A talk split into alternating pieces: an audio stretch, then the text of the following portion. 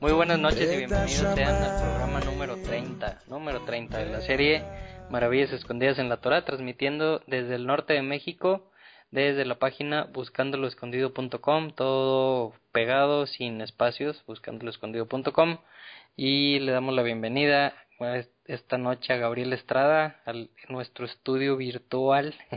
Buenas noches, ¿cómo estás Gabriel? Shabbat Shalom. Shabbat Shalom, Memo, pues ya agradeciendo que haya llegado este día, la verdad es que, que estas semanas, pues ya me imagino cómo andas tú también, mucho trabajo, Memo, pero pues... trabajo. No hay Shabbat que no, que no llegue, ¿verdad? Siempre es bien puntual el Shabbat, entonces, qué bueno que es Shabbat. Ay, sí, sí, es la semana. Yo creo que todas las semanas decimos lo mismo, pero realmente que se siente como que la semana ha sido la más pesada de todas. sí, ya sé. Y pues bueno, hoy vamos a estudiar en este estudio virtual, virtual desde aquí.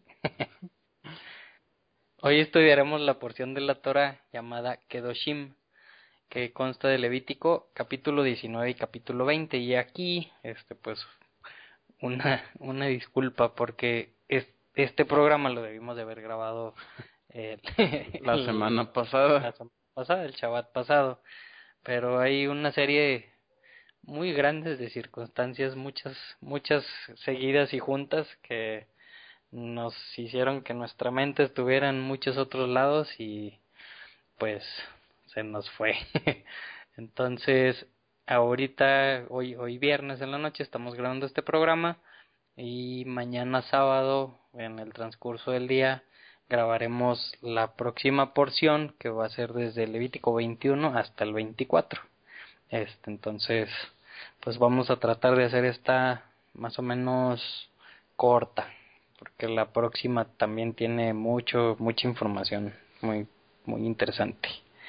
Y pues bueno, antes que nada mandamos saludos. Quiero mandárselos a Ángel Joel Valero, Egos León de Judá, a Henry Bernard. Saludos, gracias por comentar en los posts pasados. Saludos a Venezuela, El Salvador y a México, que son los países de los cuales recibimos más visitas por lo general. Y pues ya llegamos, ya rebasamos las 20.000 visitas a la página, Gabo.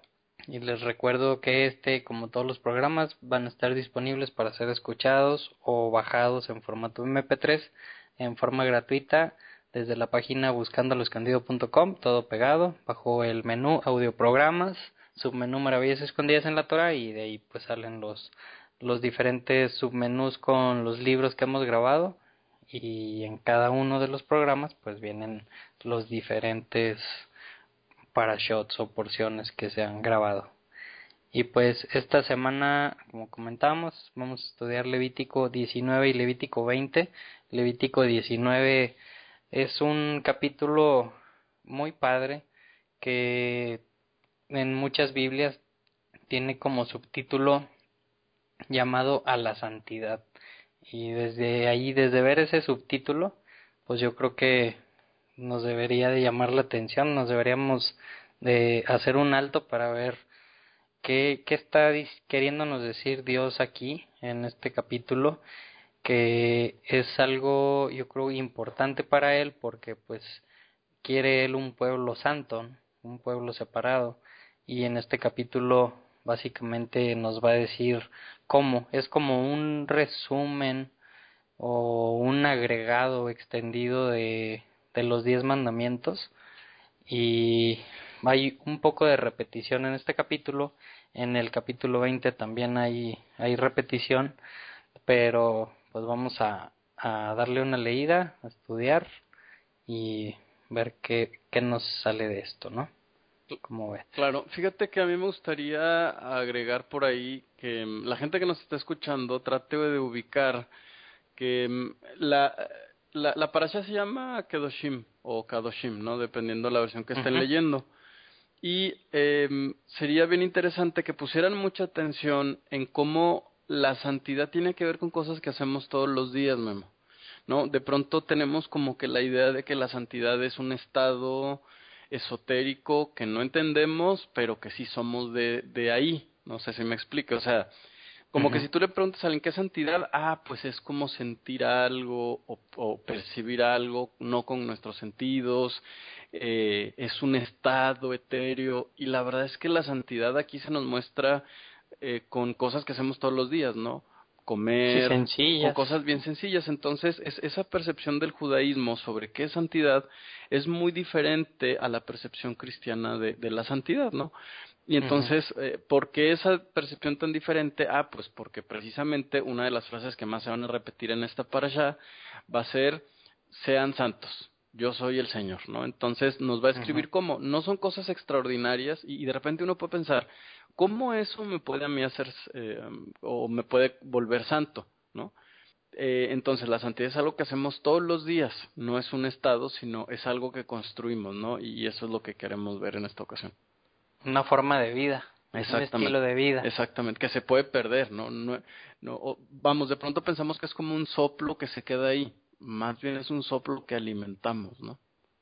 Y es algo que somos llamados a hacer. O sea que no, no es de algo bonito que me gustaría alcanzar, sino es realmente es un mandamiento de Dios textual que nos pide que seamos santos y pues vamos a ver en este capítulo una serie de, de pues instrucciones de cómo podemos ir llegando a ese punto. Entonces comienza diciendo Levítico 19 y Dios dijo a Moisés, habla con la congregación completa de los hijos de Israel, o sea, todos, y diles a ellos, ustedes pueblo serán santos porque yo, Yud Hei o Dios, soy santo. Y ahí pues él quiere que lo tratemos de imitar, ¿no? Cada uno de ustedes reverenciará a su padre y a su madre. Y ve con, por dónde empieza, ¿no? Reverenciar a su padre y a su madre. Y ustedes guardarán mis chabats. Yo soy Yud Hei su Elohim o su Dios. Y aquí me llama la atención, ¿por qué estarán, por qué crees que estén juntos?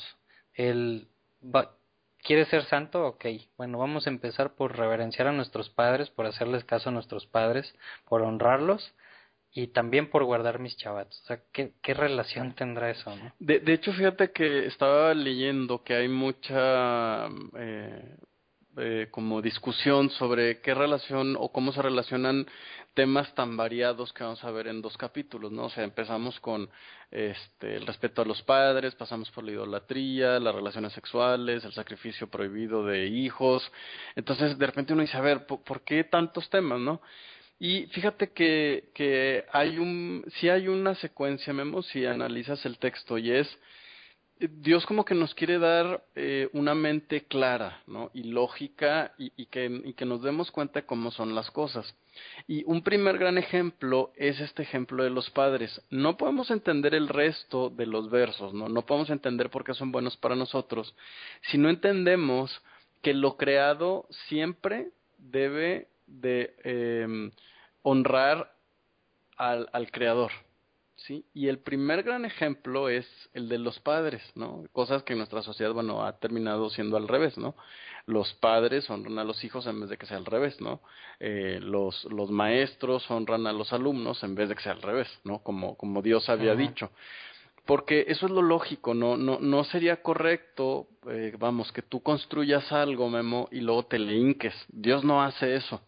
Y entonces la primera forma en la que te lo voy a explicar es, bueno, siguiendo esa secuencia, tienes que entender que el ser creado debe de honrar a su creador y en eso hace que los padres se parezcan a Dios, fíjate, ¿no?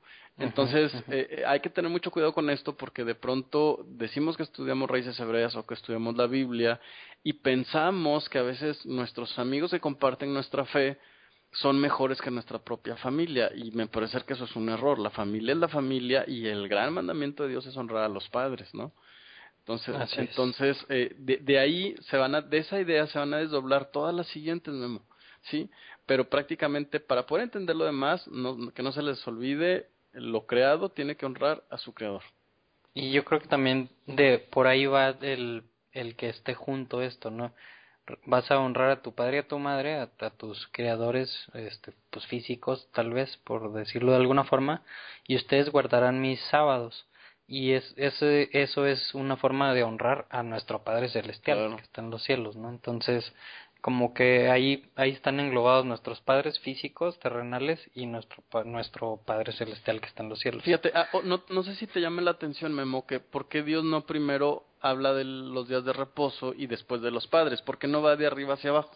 Dios es más grande que los padres, ¿por qué no se mencionó los Shabbats o los sábados primero? O sea, primero con lo que tenemos aquí, ¿no? Claro, e, e, es el ejemplo más fácil y más claro. O sea, ¿cómo puedes honrar el Shabbat si no honras a tus padres? Sería algo ilógico también, ¿no? Exacto. Y, y bueno, y firma, yo lo veo así como su firma, ¿no? En cada una de estas oraciones o instrucciones, y, si cierra con yo soy tu Dios, o yo soy Yud Hei tu Dios, tu Elohim, este, y es como que su firma, y en este capítulo creo que está 17 veces esta firma de Dios. Wow. O sea que sí, importante. De hecho, escuché que este es como el se se interpreta o se toma como el capítulo central de la Torah, no que esté en el medio de, de la Torah, sino como que aquí está el resumen de, de toda la Torah sí, porque además acuérdate que empieza diciendo que los levitas, porque es el manual de los levitas lo que estamos analizando, es lo que los levitas le deben decir al pueblo. Eh, debe ser, debe ser el centro de la enseñanza. Así es. Entonces dice versículo 4, no se vuelvan a ídolos y no fundan dioses de metal para ustedes. Yo soy Yudhei Babhei, su Elohim. Y pues va ahí muy, muy de la mano, ¿no? Con lo que acabas de comentar, que pues, hay que adorar, o, o más bien respetar, honrar a nuestros creadores y no a ídolos que nosotros mismos hacemos con nuestras manos. Y pues sabemos, ahí hay mucho de qué hablar, pues que Dios es un Dios celoso y muchas veces ha repetido esto, ¿no? No se vuelvan a ídolos. Entonces aquí, pues en el resumen, obviamente que tenía que estar. Versículo 5, cuando ustedes ofrezcan un sacrificio de paz, como una ofrenda para Dios, ofrézcanlo en una forma que ustedes sean aceptados. Será comido el mismo día de la que la ofrecen y al día siguiente, pero si algo de ello queda para el tercer día será quemado completamente. Si algo de ello es comido en el tercer día, se habrá convertido en cosa abominable y no será aceptado. Y esto pues es Levítico 3, ¿no? Las ofrendas de paz que que, que ya estudiamos en su momento y pues básicamente está tomando textualmente de Levítico 3 estas instrucciones. Y pues ahí lo que llamaría la atención es que dice, si vas a hacer una ofrenda de paz, tienes que ser acepto, o sea, tienes que estar limpio, tienes que estar bien con tus familia, con tus amigos, con tus vecinos, con, pues, con, con todos, ¿no? O sea, primero ve y arregla tus asuntos y después vienes conmigo para, para hacer una ofrenda de paz. Fíjate que eh, me llama mucho la atención que precisamente eh, Dios, nos está mm, como recordando que para poder tener una relación con Él tienes que primero estar bien con, con, pues, con tu prójimo, ¿no? Y el prójimo es, es otro de los temas centrales de todo esto que vamos a estar leyendo siempre, ¿no? El prójimo es como, vamos, e, esta es la parasha en la que Dios equipara a tu prójimo, ¿no? O sea, dice, no hagas ídolos porque pues yo, yo no me parezco a nada que haya sobre la tierra excepto a una cosa. ¿No? A tu prójimo. A ti. A tu prójimo. Y, a ti o tu prójimo. y te recuerda al prójimo, ¿no? Entonces, como quieres honrarme, ah, pues honra a tu prójimo. O sea, Dios no necesita ser servido. Tu prójimo sí, por eso te lo puse, ¿no? Él tiene una necesidad, entonces honralo. Eso se me hace muy padre. ¿eh? Sí, sí, sí el versículo 8, hablando todavía sobre este, el, sacrificio de paz, dice además, todos los que lo coman cargarán las consecuencias de profanar algo santo intencionado para Dios. O sea, obviamente, si alguien lo comió y pues no era un levita, un sacerdote o una de la parte de la familia que fue a hacer ese este sacrificio de paz, pues no tenía por qué haber comido eso y entonces dice si eso que era para mí, para Dios, lo comió alguien que no debía haberlo hecho, bueno, esa persona será cortada de su pueblo. Después, versículo 9 dice, cuando coseches las plantaciones maduras producidas en su tierra, hablando de la tierra de Israel, o, en otras versiones dice, cuando ya estés en la tierra y coseches tus árboles, no coseches hasta el último rincón de su campo, y no recojas las espigas de grano dejadas por los recogedores. Asimismo, no recojan las uvas dejadas en la vid o las que se caigan en la tierra después de la cosecha, déjenlas para el pobre y el extranjero, yo soy Yud-Hei su Elohim. Y ahí pues nos habla mucho de el cómo es el plan de Dios para, o sea, él sabe que va a haber pobres y también pues da una solución para ellos, ¿no? O sea, dice, cuando tengas tu campo, no, no, no recojas toda la fruta, deja un poco en las orillas para que los pobres que tengan una forma de, de ganarse la vida por, o sea, de, de forma no, no que estén sentados nada más con los brazos abiertos a ver qué les cae, sino también les tenía que costar para que fuera más grato para ellos. Este, y ahí como que vemos una sociedad que, quis, que quiere Dios que se haga en su pueblo, ¿no? Que funcione como un engrano, como un engrane o, varios engranes.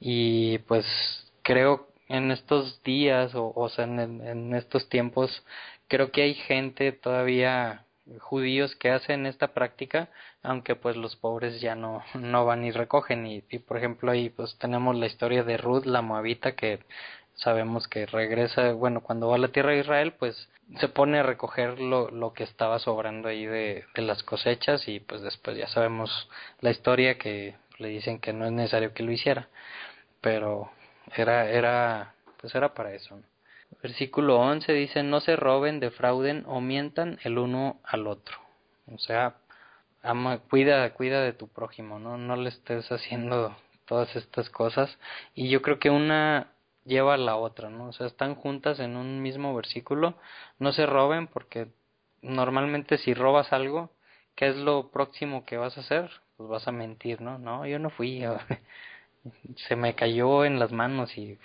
cosas así. Entonces, pues nos está pidiendo aquí, cuida mucho de no hacer estas cosas a tu prójimo, como decías. Bueno, incluso el Talmud nos habla por ahí de mm, que está prohibido robar el pensamiento, que es cuando mm, eh, como como los políticos, ¿no? Que, que, te, que te envuelven y te convencen y entonces se roban el pensamiento. Hay mucha bibliografía sobre esto eh, vamos, son conceptos bien amplios, no, no es específicamente, porque yo puedo decir, ah, pues es que yo no robo, yo no le metí la mano en la bolsa a la señora o, o en la cartera al señor, ¿no?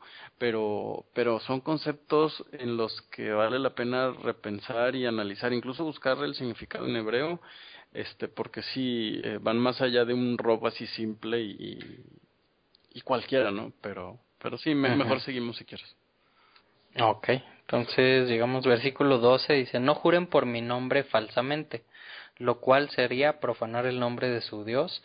Yo soy Yud O sea, aquí nos está diciendo la definición de qué es profanar el nombre de Dios, ¿no? Que es no jurar por su nombre falsamente. En algunas versiones lo toma como si fueran dos este, instrucciones diferentes, pero si lo vemos en el hebreo es una misma una misma este, instrucción toda completa que tiene una conjunción la cual dice si juras por mi nombre falsamente entonces estás profanando mi nombre y pues eso nos pide que, que no lo que no lo hagamos no que no juremos o que no hagamos promesas o cosas que no vamos a cumplir y, y que mencionemos su nombre y después vemos más adelante que ni ni ni por aunque no mencionemos su nombre no o sea si prometes algo tienes que cumplirlo.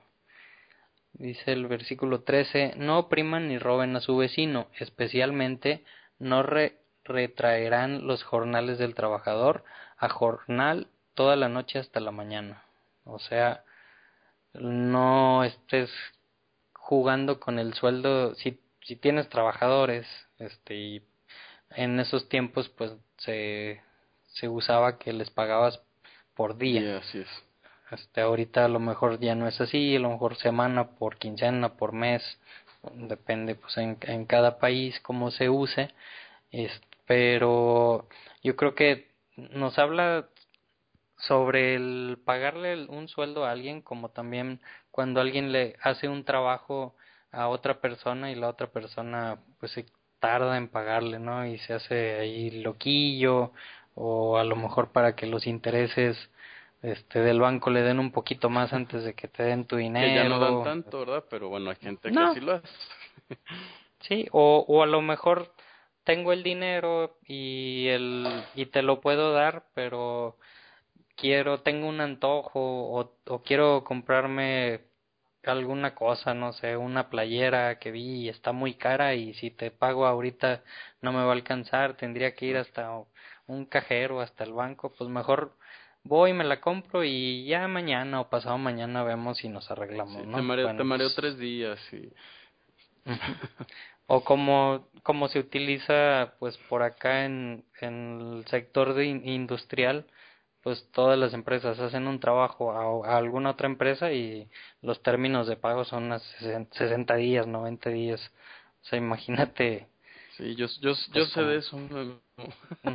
pero, pero fíjate que, que de pronto como que no, eh, bueno, no sé, no, sé si aplique, que es algo en lo que he pensado mucho, pero creo que cuando una empresa te dice, sabes que te va a pagar a, a 60 días, bueno, ese es el acuerdo, ¿no? O yo creo, sí, es un contrato. Entonces, entonces como que digo, que ellos estarían guardando la Torah si, si cumplen realmente para los 60 y no te digan, ay, no, ¿qué crees? Es que otros vamos a tardar otros 30, ¿no? Algo así me imagino, o sea, como, como pagar cuando tú te hiciste el compromiso, ¿no? Es lo, lo que yo entiendo, ¿no? No sé si alguien entiende diferente.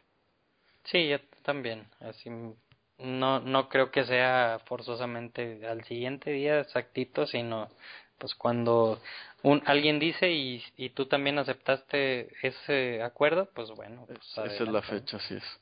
Entonces, versículo 14, no pronuncien una maldición contra una persona sorda, porque pues no te va a oír, ni pongan un obstáculo en el camino de la persona ciega.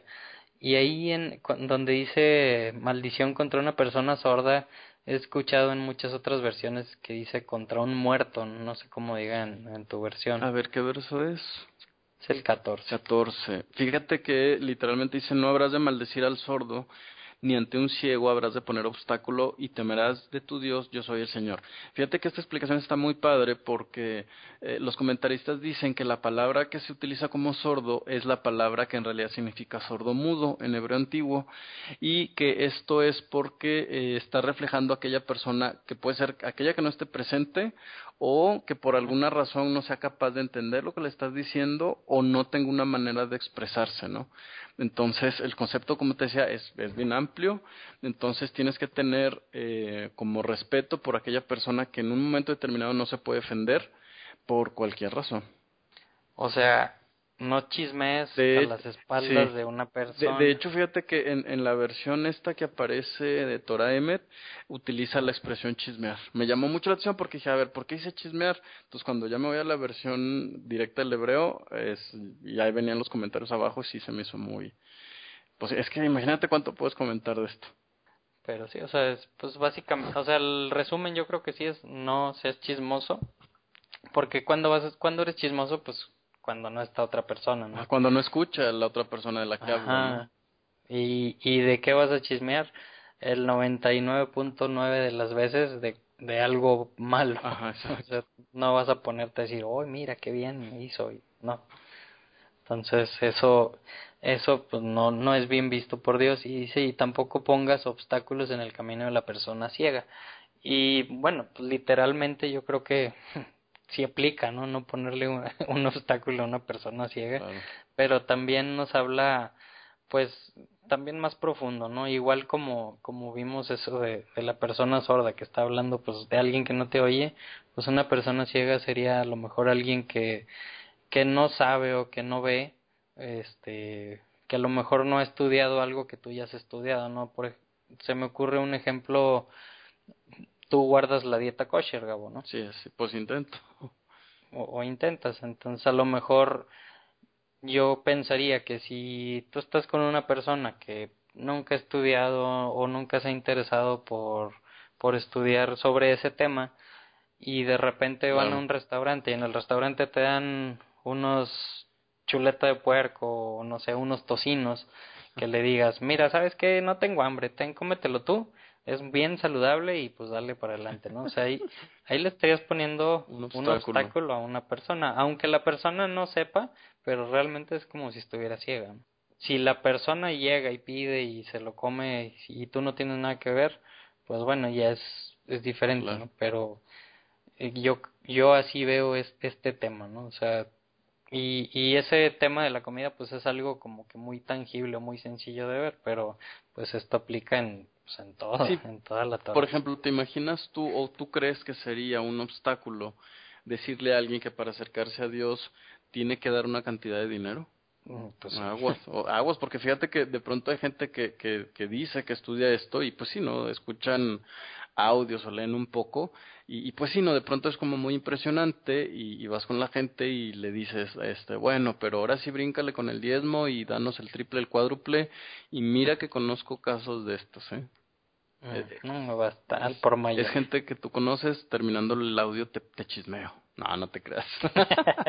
Pero sí, sí, tristemente así pasa. Entonces, eso también es poner obstáculo a alguien que no ve, porque no conoce, porque no ha entendido a lo mejor, ¿no?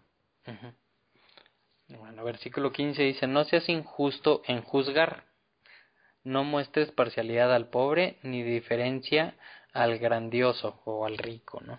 Sino con justicia juzgarás a tu prójimo. O sea, no, no, no, aceptes sobornos o no trates de, de quedar bien con una persona porque tiene mucho dinero o es muy poderoso o tiene un puesto muy alto y tampoco al pobre porque está indefenso y dices pobrecito, ¿no? Sino si alguien hizo algo mal y te tocas juzgar eh, eso, pues juzga de acuerdo a pues a la Torah, o sea, no no te inclines hacia un lado o hacia el otro, sino hay que ser justo, ¿no? Sí. O sea, así es como es Dios, o sea, tú crees que él el día del juicio se va a poner a ver si tenías mucho dinero o no. Claro. Fíjate que la, la última expresión de este verso es en Rahamim Badin, ¿no? Rahamim, como tú, no sé si te suena la, la palabra Memo, Rahamim de, de Misericordia. Sí, así es. Eh, que significa distingue la misericordia en el juicio, Badin, ¿no? Va en din juicio y eh, la explicación es que el juez debe distinguir entre su propia misericordia o sus, o sus propios sentimientos de piedad y la misericordia, la misericordia justa, ecuánime, imparcial que tiene la Torah. O sea, es como no mezcles, literalmente dice, no mezcles tus emociones o tus sentimientos en el juicio. Se lo dice un juez. Entonces también esa expresión se me hace bien, híjole. sí. Bueno, versículo 16. No vayas por ahí esparciendo calumnias entre tu pueblo, pero también no te quedes quieto cuando la vida de tu prójimo esté en peligro. Yo soy Dios. Fíjate que eh, la expresión calumniador eh, es la palabra rajil, que viene de la palabra rogel, que significa vendedor ambulante. Entonces, una persona que va hablando, este, que que, que, va mintiendo, ¿no? Y este, acuérdate que Israel muchas veces ha sufrido esto. Eh, si quieren en, buscar más información en internet sobre este tema, busquen los libelos de sangre, ¿no? Que eran todas las mentiras que se decía sobre los judíos de que mataban niños y se comían su sangre y envenenaban los ríos. Entonces, eh, yo creo que cuando lo vemos así, desde el punto de vista histórico, nos damos cuenta cuánto puede dañar un pueblo eh, la calumnia. Sí, o sea, es, rumores, ¿no? Así es. No hagas rumores entre tu pueblo. Ok, versículo 17. No odies en tu corazón a tu hermano. Y esto es algo que se me hace diferente a, casi, a casi todo, ¿no?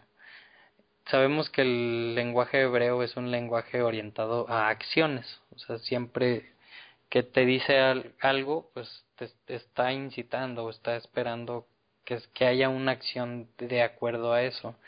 Pero en esta, en este versículo que creo, tengo entendido que es el único que habla sobre nuestros pensamientos o sentimientos, este, y no tanto orientado a acciones, que todavía es más difícil, ¿no? Porque está poniendo, o sea, está diciendo no odies en tu corazón a tu hermano. Si dijera no odies a tu hermano, se se entendería en el hebreo con acciones, o sea, no le hagas cosas que, que lo vayan a herir o que le, que le causen algo malo, sino en tu corazón, que el corazón eh, en el antes se entendía como corazón, ahorita se entiende o podríamos traducirlo más como en tu mente. Este, entonces no tengas ni malos pensamientos hacia, hacia tu hermano y al decir hermano pues no se está refiriendo a tu hermano de, de hijo de tu madre. Consanguíneo, ajá. Ajá, sino pues a, a tu prójimo más bien. Fíjate, y, y, te voy a decir una cosa, este es de los mandamientos más difíciles de cumplir. Olvídate que comer cerdo sea difícil. Intenta hacer esto y, y, y, te lo puedo mostrar bien sencillo. Mira, toda la gente que nos está escuchando, levante la mano el que odia a su hermano. ¿Te fijaste, Memo? Nadie levantó la mano. ¿Sí? Yo sí. no, no sé. ¿Pero por qué? Porque creemos que no odiamos a, a, a la gente, pero si escuchamos lo que decimos en una semana nos vamos a dar cuenta cuánta gente nos cae mal, cuánta gente en el fondo pues pues tenemos un sentimiento de aversión, no no lo odio, ¿verdad? Y empezamos a justificarnos, no lo odio, pero pues él allá hay Dios, ¿no? Este, no lo odio, pero ojalá se caiga en un pozo. No, no es que somos buenos para ver las vigas. ¿eh? sí, sí, pero, pero de verdad, o sea, creemos que no odiamos a nadie y la verdad es que sí lo hacemos, ¿no? Y, y fíjate que había un psicólogo que decía, eh, que, que odiar es infantil, ¿no? Cuando una persona dice, ay, lo odio, dice, esa expresión es de una persona inmadura porque en realidad odiar no es nada. La única persona a la que daña es al que odia. ¿Mm? Algo para pensar. Fíjate, estaría bien interesante ponernos una grabadorcita pegada. Claro. grabarnos toda la semana y después escucharnos.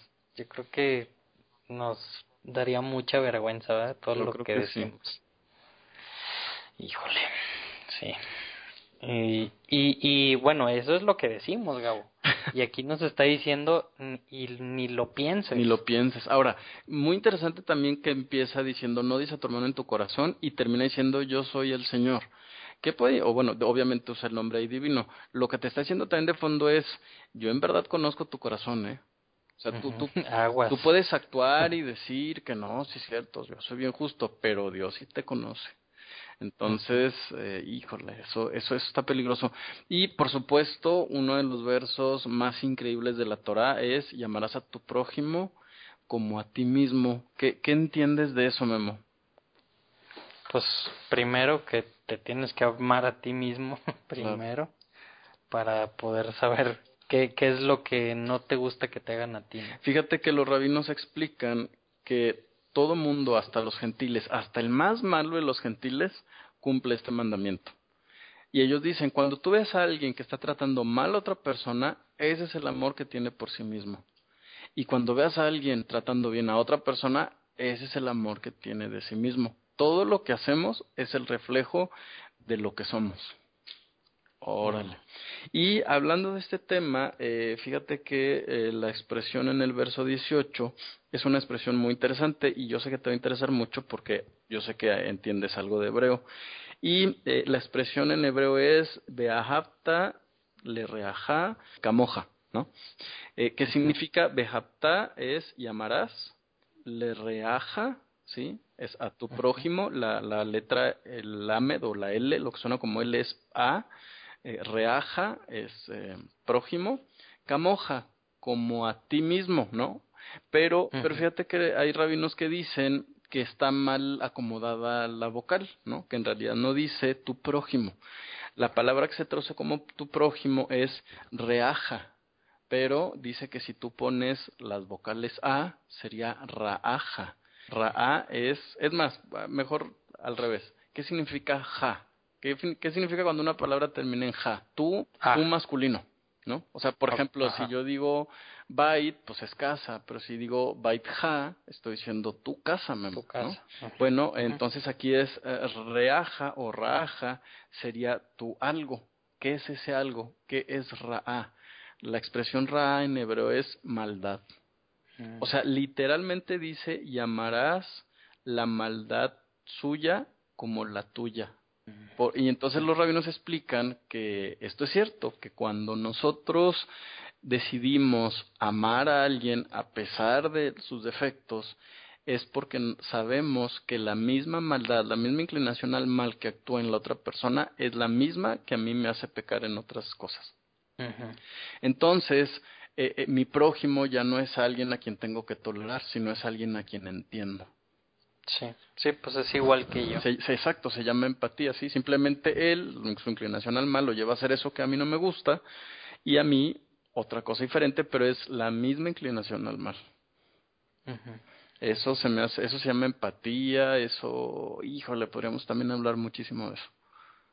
Sí, y, y, y como dices, ¿no? O sea, cuando lo aceptas así al prójimo, pues tampoco se vale de que, ah, pues ya sé que cogea de esto y voy a estar hablando a sus espaldas de ellos, sino, como dice en el versículo 17, reprende a tu prójimo francamente, o sea, habla con él y dile, mira, ¿sabes qué? Tengo este problema, eh, veo esto y pues quiero hablar contigo sobre, sobre eso, ¿no? Dice, para que no cargues con el pecado de él por causa, el pecado en, por causa de él, o sea, vamos a, dejar las cosas claras. Híjole, y este de verdad, Memo, es de los mandamientos más difíciles. A mí, a mí me gustaría que hiciera un ejercicio a la gente que nos escucha y piense, la última vez que te enojaste o molestaste con alguien, ¿sí? Analiza si en realidad fuiste y te sentaste con esa persona y le dijiste por qué de buena manera. O, no. o a lo mejor dijiste, o a lo mejor más bien no dijiste nada, te quedaste serio y pensaste, ah, no, yo soy el que estoy molesto, que venga y me pregunte. ¿No? Y lo te dicen que tienes nada, ¿no? Y, y dices así nada con ganas de que la persona te diga, no, no, dime que tienes nada. ¿No? Y dices que nada y nada, y eso es transgresión a la Torah, ¿eh?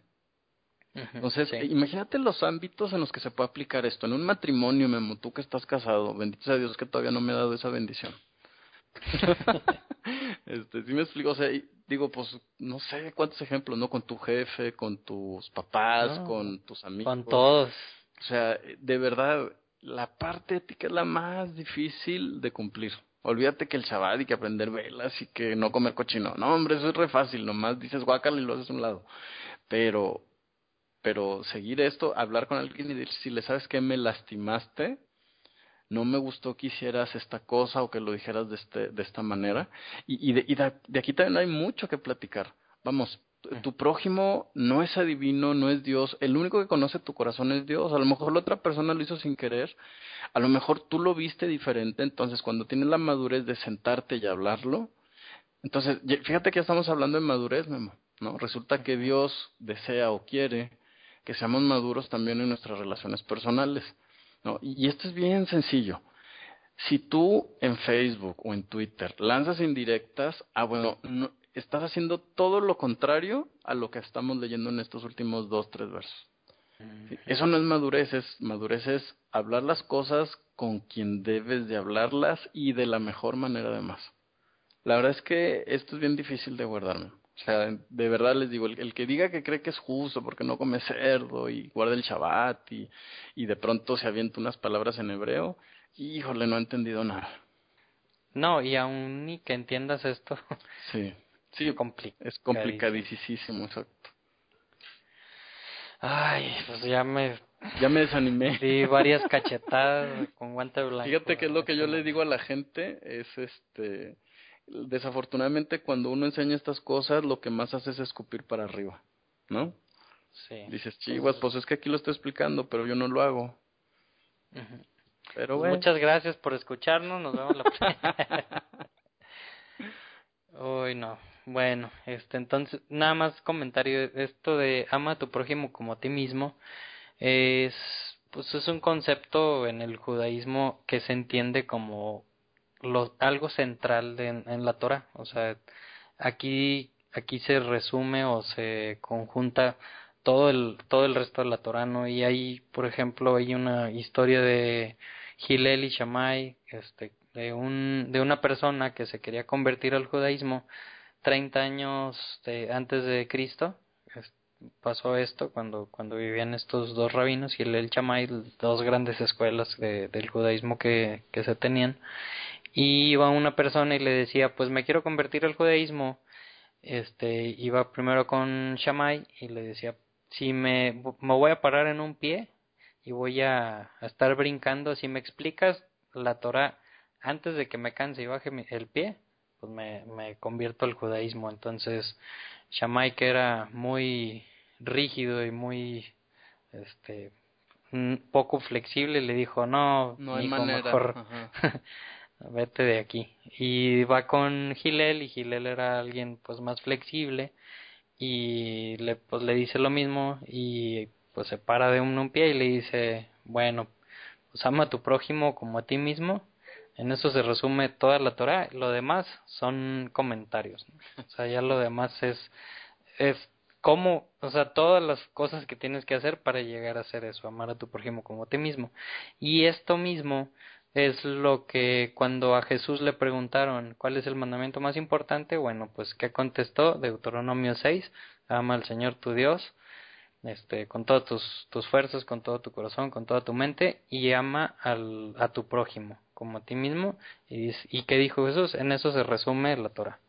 Entonces, vemos que hay mucho, o sea, coincide mucho, ¿no? Este, va muy de acuerdo esa enseñanza de Jesús con lo que está aquí escrito en la Torah y con lo que se enseñaba o se, se entiende en el judaísmo. Claro, eh, sí, eh, realmente está haciendo eco. Fíjate la nota que tiene aquí Torah Temet.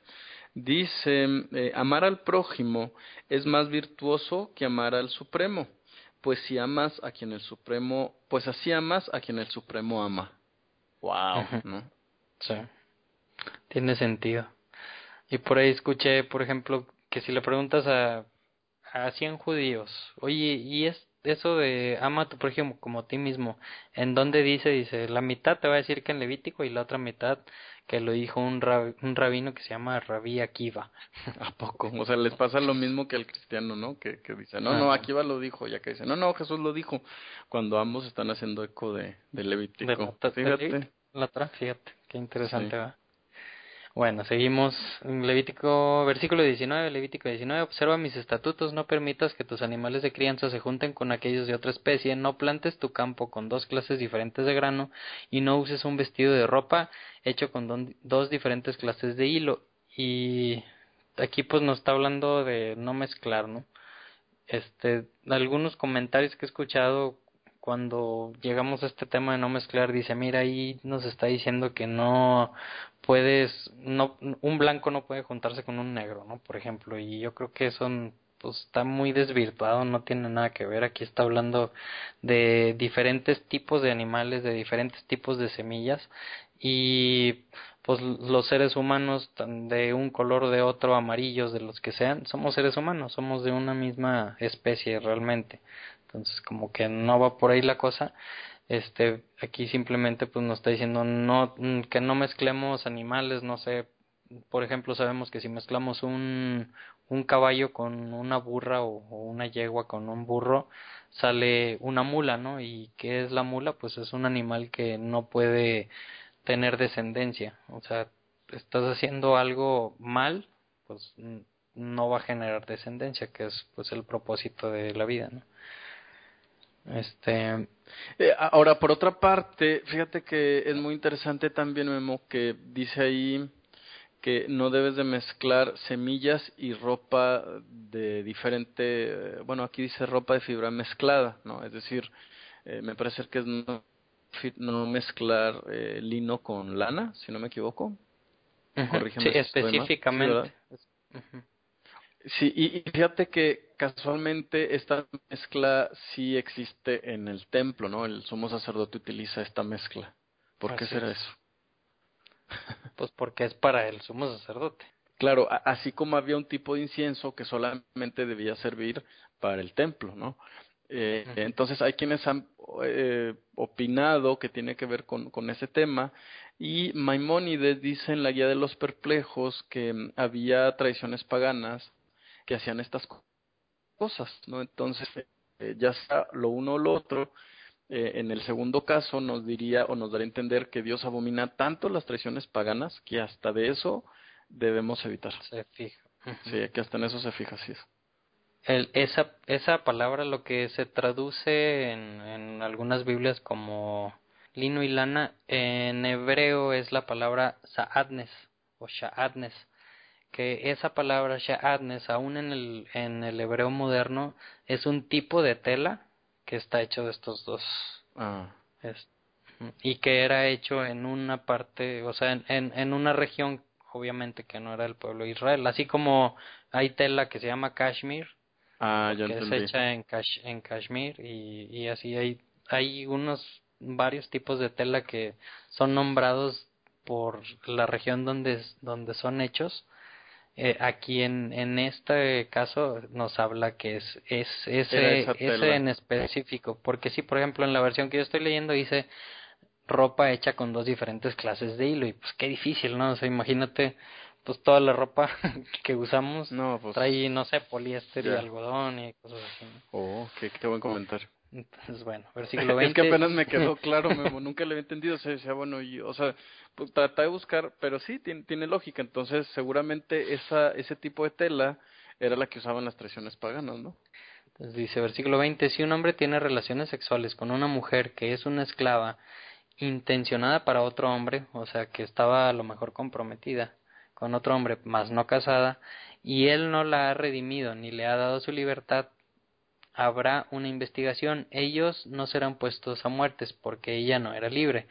En reparación, él traerá un carnero como ofrenda de culpa para él mismo a la entrada del tabernáculo del testimonio. El sacerdote hará expiación delante de Dios por él con el carnero de ofrenda de culpa por el pecado que cometió y él será perdonado por el pecado que cometió. Es- es- ese se me hace Un poco confuso. complicado. Eh, bueno, acuérdate que estás hablando de una mujer comprometida con otro, Sí, no casada. no casada, ¿no? Entonces, eh, ya, ya le hicieron la promesa de matrimonio, y eh, pero también es esclava además, ¿no? Entonces, por cuanto es esclava, en teoría todavía pertenece a, a, a un, ¿cómo es que se oye muy feo eso? Pertenece a un hombre, vamos, eh, de, por su situación, por su estatus de esclava. Entonces, podría ser que él quisiera acostarse con ella y ella también ocultara que estaba comprometida con otro hombre. En ese caso, los dos son culpables. No, es como porque ella puede decir, no, yo soy esclava, a mí me obligó. No, pero tú también debiste haberle dicho a, a tu dueño que no podías tener relaciones sexuales. En todo caso, ¿por, por qué? Porque pues estaba comprometida. Esto hablaría del respeto que debe de haber incluso entre el dueño y la esclava. ¿No? Y, en- y entre los compromisos que adquiría la esclava con otras personas, aunque tuviera dueño.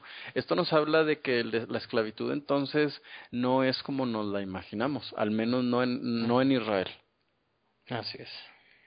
Ok, seguimos. Versículo 23 dice, cuando entres a la tierra, obviamente a la tierra prometida, la tierra de Israel, y plantes varias clases de árboles clases de árboles frutales, tendrán su fruto como prohibido. Por tres años será prohibido a ustedes y no se comerá. En el cuarto año todo su fruto será santo para alabar a Dios, o sea, yo creo como primeros frutos se, se daban como ofrenda, pero en el quinto año pueden comer de su fruto para que así produzca aún más para ustedes. Yo soy eh, su Dios, yo soy el Señor su Dios. Y este, este es algo que también se me hace un poco complicado y escuché un comentario que me hizo sentido. O sea, dice, los primeros tres años el fruto es prohibido para ti. ¿no? Este, aquí está hablando de cuando estés en la tierra de Israel, ¿no? Y, escuché a una persona que sabe un poco de agricultura y dice, los primeros años del árbol, o sea, cualquier árbol para hacer un fruto, cualquier tipo de fruta, mete mucha energía, ¿no? Y, y le mete todos, todos los nutrientes para poder hacer los frutos.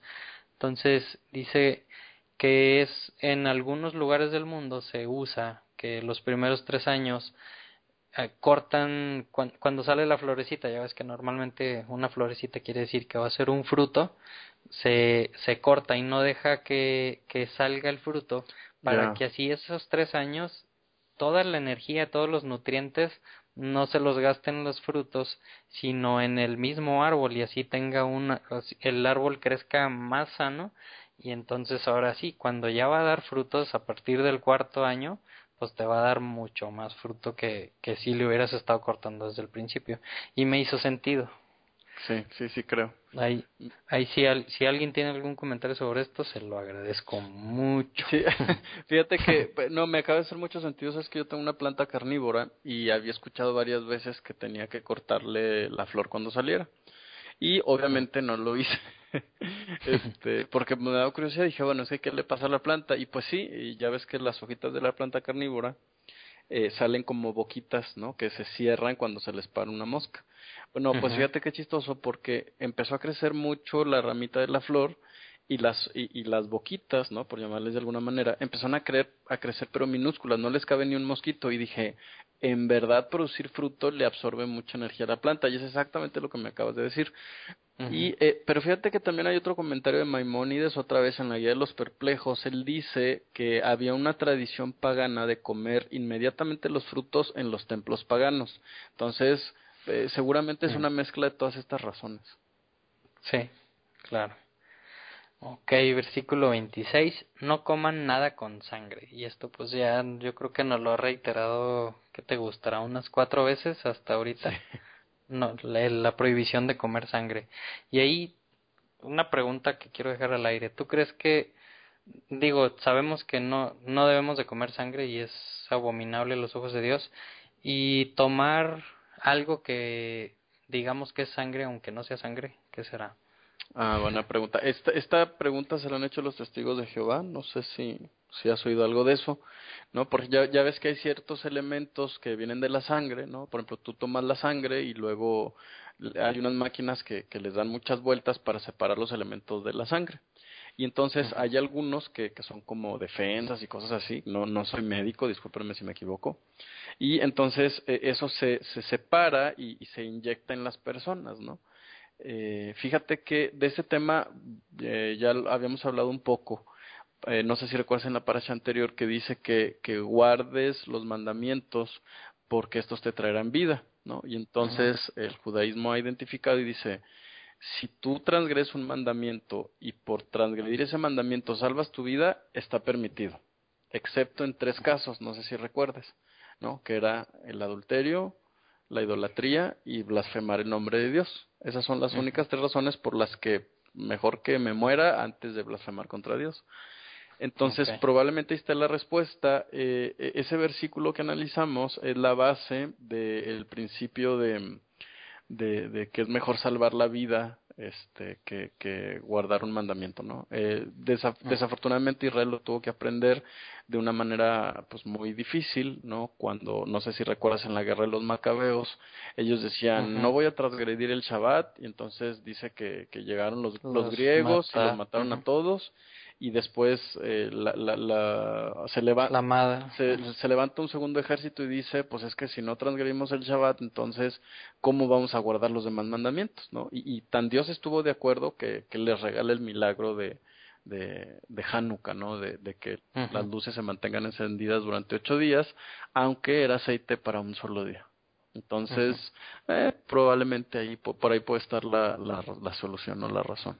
Bueno, dice, no practiquen adivinación ni predigan a la fortuna, o sea, nada de eso de que la buena suerte, que te leo las cartas, te leo el té, te leo tantas cosas que te leo. ¿El horóscopo, Memo, podemos, sí, no? ¿O no? No, pues, no, pues creo que no. ¿Cuál será, cuál será la, división, la diferencia, perdón, entre practicar la adivinación y no, se, y, y no ser agoreros? Vamos, adivinación, pues es adivinar el futuro, y agoreros es eso que tú acabas de decir, no hombre, yo te voy a hacer un amarre para que, para que Pau se quede contigo siempre.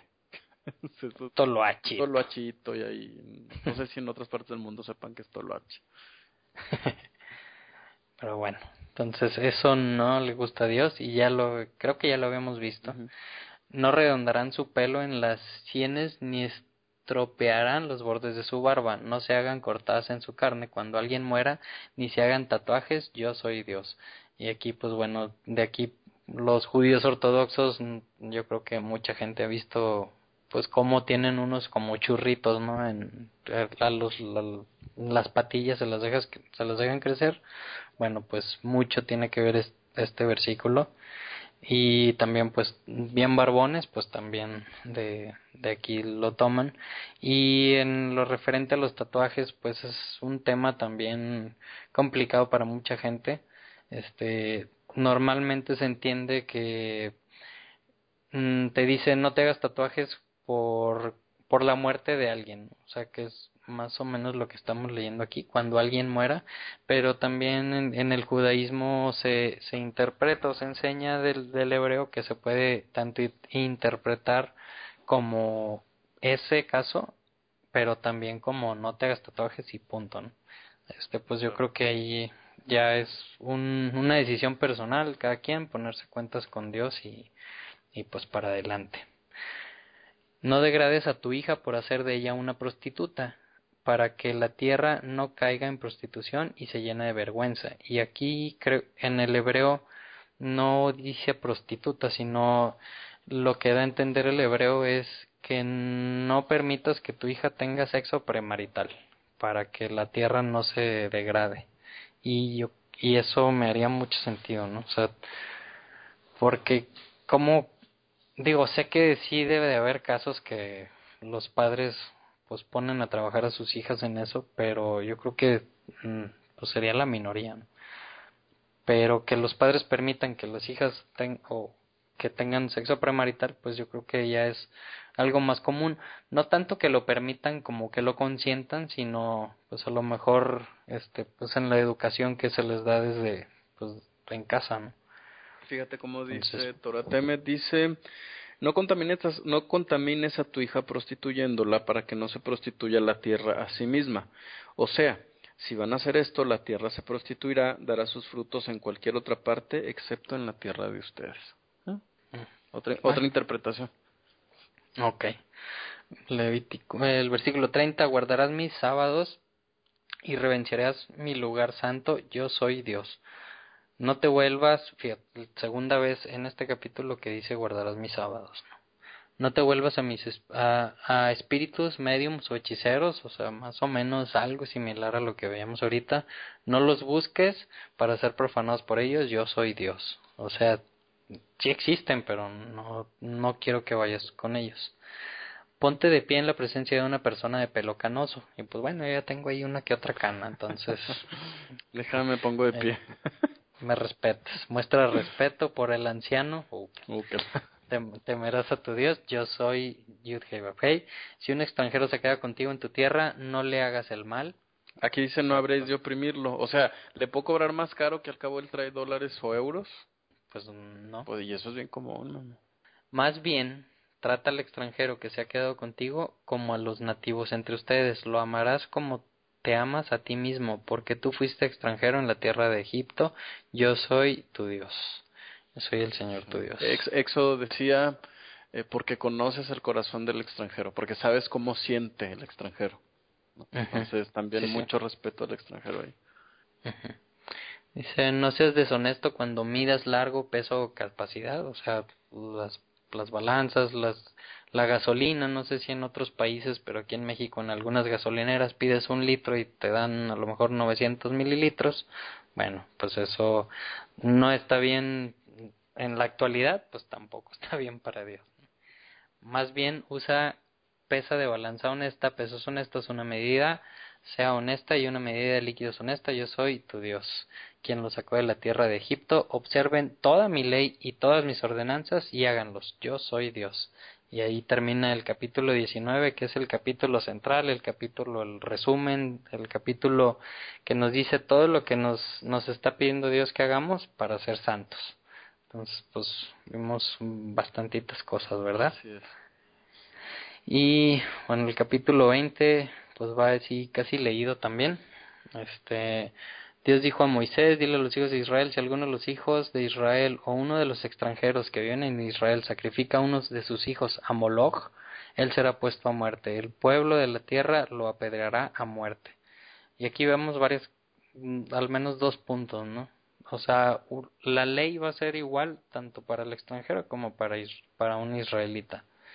Y Moloch, creo que ya lo habíamos mencionado alguna vez, era un dios monita que pues se le sacrificaba a tu hijo primogénito, era una estatua grande que estaba era de metal, ¿no, Gabo? No, no estoy seguro si metal o piedra. sí, o, creo que había unas, eh, a veces era de barro también el que se encendía. Al, ah, sí, entonces era metal, perdón. Se encendía. No, no, no, puede ser de metal, pero se hubiera derretido. Era de, de barro. Sí. Ok. Este, tenía las manos abiertas, se les ponía a tu hijo primogénito ahí en las manos y pues veías cómo se, se quemaba tu hijo, ¿no? Y eso, ¿para qué lo hacían? Pues para tener más hijos, o sea, para ser más fructíferos. Ese pues, era el entendimiento de, de aquellas culturas. Entonces dice, eso está prohibidísimo, no puedes sacrificar a tus hijos. Y dice, si alguien hace eso, el pueblo de la tierra lo apedreará a muerte. Y eso también se me hace algo que podríamos ver así como muy sádico, muy retrógrado, ¿no? O sea, ahí va a ir todo el pueblo y lo va a apedrear, pero imagínate el ejemplo o cómo se te quedaría grabado en la mente, ok, si haces esto, va a pasarte, es, este es el castigo. O sea, ¿tú crees que habría tantas personas que lo harían? Porque sabes, no vas a esperar a que llegue un policía y se dé cuenta y te meta a la cárcel, ¿no? Sino cualquiera del pueblo que vea que estoy haciendo cualquiera de estas cosas que vamos a estar leyendo, me puede, o sea, e, él me puede decir, oye, estás mal y me lleva a un juicio y chin, ya me tocó. Entonces yo creo que la primera vez que te tocó ver o tocó apedrear a alguien, se te queda grabado y vas a hacer hasta lo imposible por no hacer ninguno de esos pecados. Claro. Y dice, yo también me pondré en contra de él y, y lo cortaré de su pueblo, el que ha sacrificado a su hijo a Moloch, porque profanó su lugar santo. Si el pueblo de la tierra mira hacia el otro lado cuando ese hombre sacrifica a su hijo Moloch y no lo ponen a muerte, entonces me pondré en contra de él, de esa persona y su familia. O sea, también, ok, te diste cuenta de que estaba haciendo eso y dijiste, no, mejor para qué me meto, yo mejor sigo mi camino, pues eso también Dios lo ve muy mal, ¿no? O sea, quiere que las cosas que no son santas queden fuera de su pueblo, para que su pueblo sea una nación santa. Um, las personas que se vuelvan espíritus medium y hechiceros para ir a fornicar tras ellos, o sea, otra vez vuelve a tocar el tema de, la, hechicería, de todo eso, este, dice, yo me pondré contra de ella y la cortaré de su pueblo. Entonces, pues también aquí mucho ojo, ¿no? Porque somos una sociedad que, pues, como que tendemos mucho a eso, ¿no? Que al horóscopo, a, deja voy aquí con el a que me lea mi futuro y todas esas cosas. Ah, hay unas aplicaciones ahí en Facebook que se llama Tarot en línea. ¿No las has visto? Me, me llama mucho la atención porque el primero de enero todo el mundo empieza a ver cómo le va a ir en el año. Pero dan gracias a Dios porque los dejó llegar un año más, entonces de pronto, ah, de pronto es bien confuso, ¿no? Dices, híjole. Sí, no. Entonces dice, versículo 8, observen mis ordenanzas y obedézcanlas, yo soy Dios, quien, apart, quien los aparta para ser santos. Me gusta mucho la versión, es el verso 7, ¿verdad? El 8. El 8, el, fíjate lo que dice el 7, consagrados y seréis santificados, o consagrados y seréis consagrados. O sea, hay dos partes, te tienes que consagrar a ti mismo, tienes que hacer ese esfuerzo, ¿no? Emocional, físico, para que Dios te consagre. O sea, son dos partes, una parte que haces tú la tienes que hacer, la, fe sin obras es fe muerta, y entonces Dios dice, mira, este le echa ganas. Pues ah, vamos a darle tantita chance, ¿no? Ok, versículo 9, una persona que maldiga a su padre o a su madre, digo, ya habíamos visto varias veces, ¿no? Que te decías, este, pues, honralos para que tengas largos días. Bueno, aquí dice, si alguien no los honra y los maldice en vez de honrarlos, entonces van a ser puestos a, puestos a muerte. Imagínate qué, qué fuerte, ¿no? ¿Y quién, quién no ha hecho esto? Yo creo que... no haberlo hecho nunca. Entonces también es difícil, ¿no? Como hijos, pues normalmente pensamos que tenemos todos los derechos sabidos y por haber y yo creo que muy fácilmente en algún momento de tu vida que tus papás te negaron algo que tú querías con todas las fuerzas, dijiste o pensaste algo algo malo, sí, eso sí es cierto. Entonces, pues fíjate, fíjate qué tanto nos exige Dios. Sí. Si un hombre comete adulterio con la esposa de otro hombre, esto es, con la esposa de un prójimo paisano, qué chistoso dice aquí, ambos, el adúltero y la adúltera, serán puestos a muerte. Después dice, el hombre que vaya a la cama con la esposa de su padre ha deshonrado a su padre, y ambos ellos serán puestos a muerte, su sangre será estará sobre ellos. Eh, fíjate que la versión hebrea explica que su sangre estará sobre ellos o su sangre está en ellos. Bueno, de hecho dice en plural, dice sus sangres están en ellos. Eh, dicen que significa sus penas de muerte ellos mismos se han causado. Y, obviamente esta expresión es muy difícil, ¿no? Ahora, eh, obviamente es, estos versos que vas a empezar a leer de repente causan como mucha indignación en, en la gente que no ha estudiado la Biblia. Eh, es bien chistoso porque vamos a ver una o dos veces que se hace esto, ¿no? De hecho, pues sí, una o dos veces. Pero si analizamos la historia de, del, por ejemplo, de los jueces, ¿no? El libro ya de jueces o de los reyes, vemos que esto se hacía y, y, y no, no, nadie apedreaba, ¿no? Vamos, ni siquiera esto se cumplió, Memo. O sea, Dios les dijo a apedrenlos y ellos decían, no, no, no, tampoco eso lo hacemos, ¿no? O sea, no nada más no hacemos no acostarnos, o sea, sí nos vamos a acostar con las esposas de nuestros padres o, con las otras relaciones que van a aparecer aquí, dice, sino que además no los vamos a apedrear. Nosotros somos más modernos, somos más buena onda y no, no hay pena de muerte. Y eso trajo en el pueblo, ¿no? Este, eso trajo en el pueblo pues una decadencia tremenda. Obviamente el pueblo de Israel hacia adentro, ¿no? Eh, Israel nunca ha andado juzgando a las otras naciones que hacen y que no hacen. Específicamente Dios está hablando otra vez aquí al pueblo de Israel. Y eh, el libro de números nos va a ampliar mucho más el tema de por qué una comunidad eh, debe de, de, hecho prácticamente con eso empieza el libro de números, eh, de por qué una comunidad debe tener esta pureza sexual, porque prácticamente eso es de lo que vamos a hablar a continuación. Entonces, no se azoten, no se preocupen, cuando veamos el libro de números vamos a explicar un poquito más cuáles son las razones que hay detrás de esto que parece ser como que algo muy sanguinario, ¿no? Y violento. Versículo 12. Si un hombre va a la cama con su nuera, ambos de ellos serán puestos a muerte también, ¿no? Igual, un hijo con, con la esposa del papá, pues no se puede, un hombre con, con, su nuera, pues ah. Ah, con, ah, tampoco, un hombre con otro hombre, o dice como si fuera con mujer, o aquí no dice una mujer con mujer, pero pues se sobreentiende, ¿no? Va, por, por default. Ambos de ellos han cometido una abominación y ellos serán puestos a muerte. Aquí, por ejemplo, ya habíamos visto o, tocado un poco este tema en Levítico 18, pero aquí como que le agrega el castigo, ¿no? O sea, es la diferencia que hay aquí con, con, Levítico 18. igual al final la versión hebrea dice sus penas de muerte han causado ellos mismos. Y dice, si un hombre se casa con una mujer y con su madre, que Sí, no, bueno, eso ya está ¿Qué casos hay? algo hubo que por eso Dios dijo que no se hiciera, ¿no? Ajá, eso es depravación y ellos serán puestos a muerte. Yo creo que todos estos podrían salir en. Yo creo que algunos han escuchado, ¿no? A Laura en América o cosas así. Que pase la mamá y el esposo y la hija. Pues, imagínate.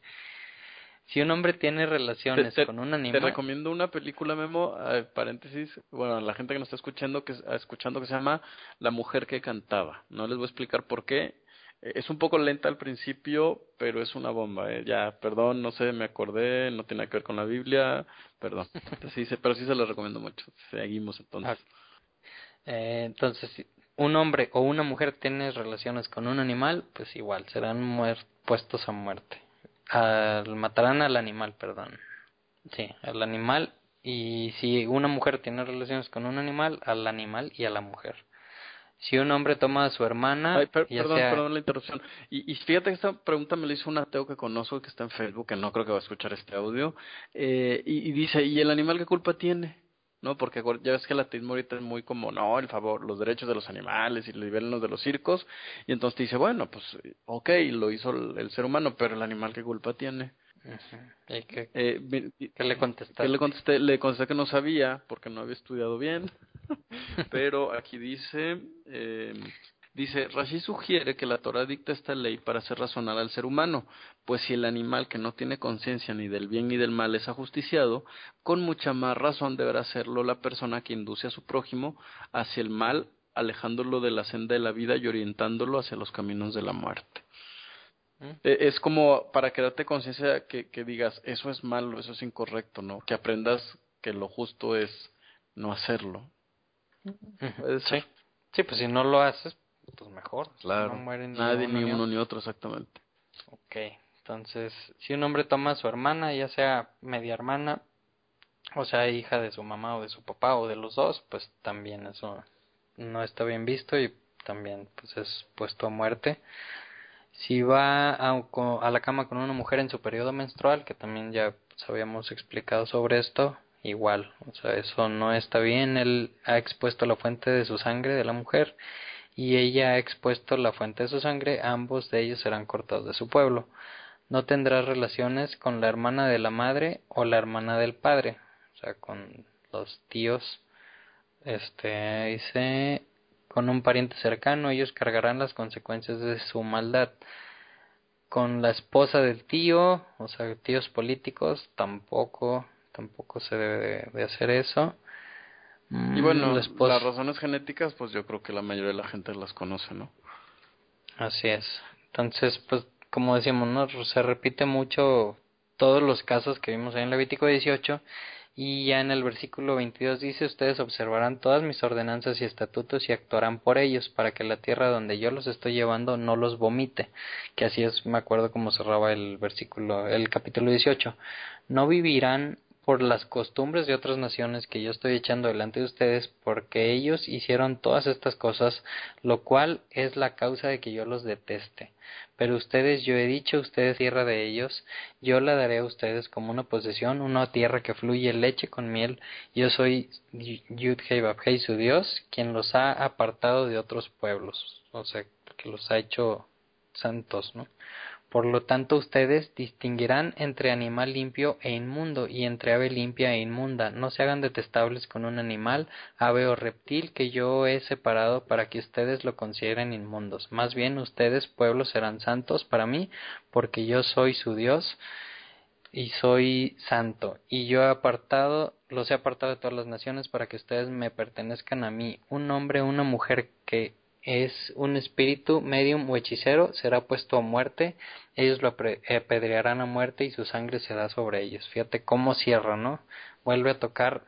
Te fijaste que tocó tres veces el tema del Shabbat, tres veces el tema de, de los mediums, de la adivinación, los, los hechiceros, mm, y, y, y cerró con eso, y cerró también tocando pues el tema de los animales limpios e, e, impuros dice para que aprendas a, distinguir entre lo bueno y lo malo no que es lo que habíamos visto ya cuando estudiamos Levítico 11 pues es algo que hacemos el comer es algo que hacemos todos los días varias veces al día y pues que te va haciendo o te va haciendo pensar en qué le agrada a Dios, qué no le agrada a Dios y te va haciendo ejercitar ese músculo interno que tenemos en nuestro cerebro este para después ir cumpliendo con otras cosas, ¿no? Porque normalmente, y yo creo que es común, ¿no? Que decimos, la alimentación pues es fácil, o sea, es fácil decidir y, dejar de comer lo que Dios te, dice en Levítico 11 que, que dejes de comer. Y como que lo, lo minimizamos, creo yo, este tema de la alimentación aunque yo creo que sí es algo muy importante que te va alimentando tanto físicamente, o sea, te va ayudando tu cuerpo, te va ayudando tu espíritu y te va ayudando tu mente para para ir logrando más cosas, para ir entendiendo más cosas, para ejercitar ese músculo y tan creo que es muy importante, como has mencionado aquí, que qué fue o por qué causa sucedió el primer pecado en en la historia de la humanidad por alimento, ¿no? Claro.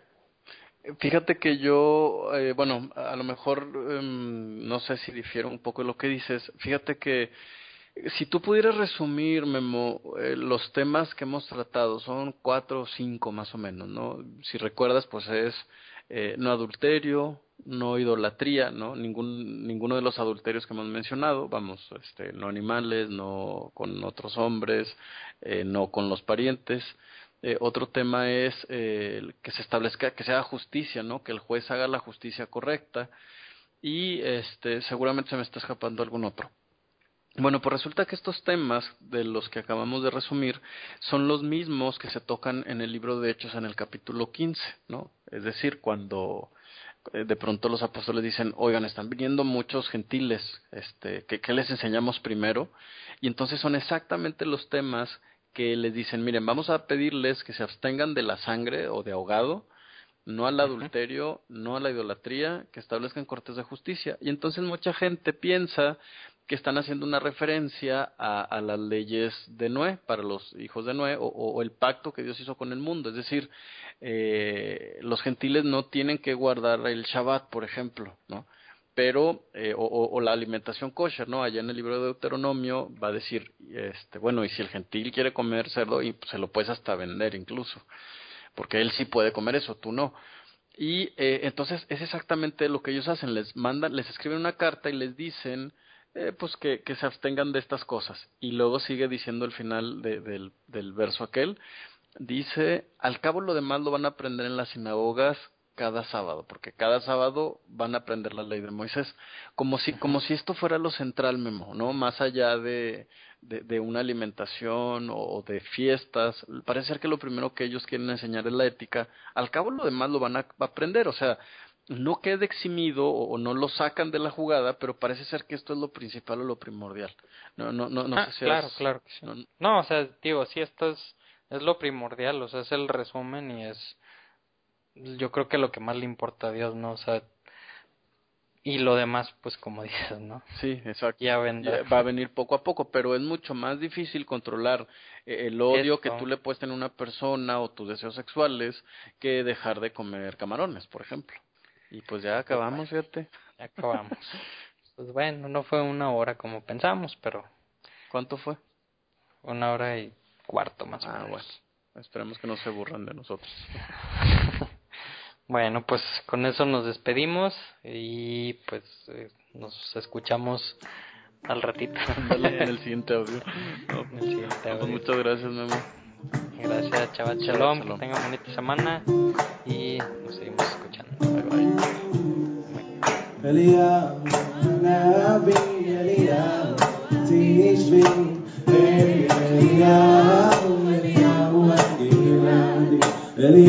bye.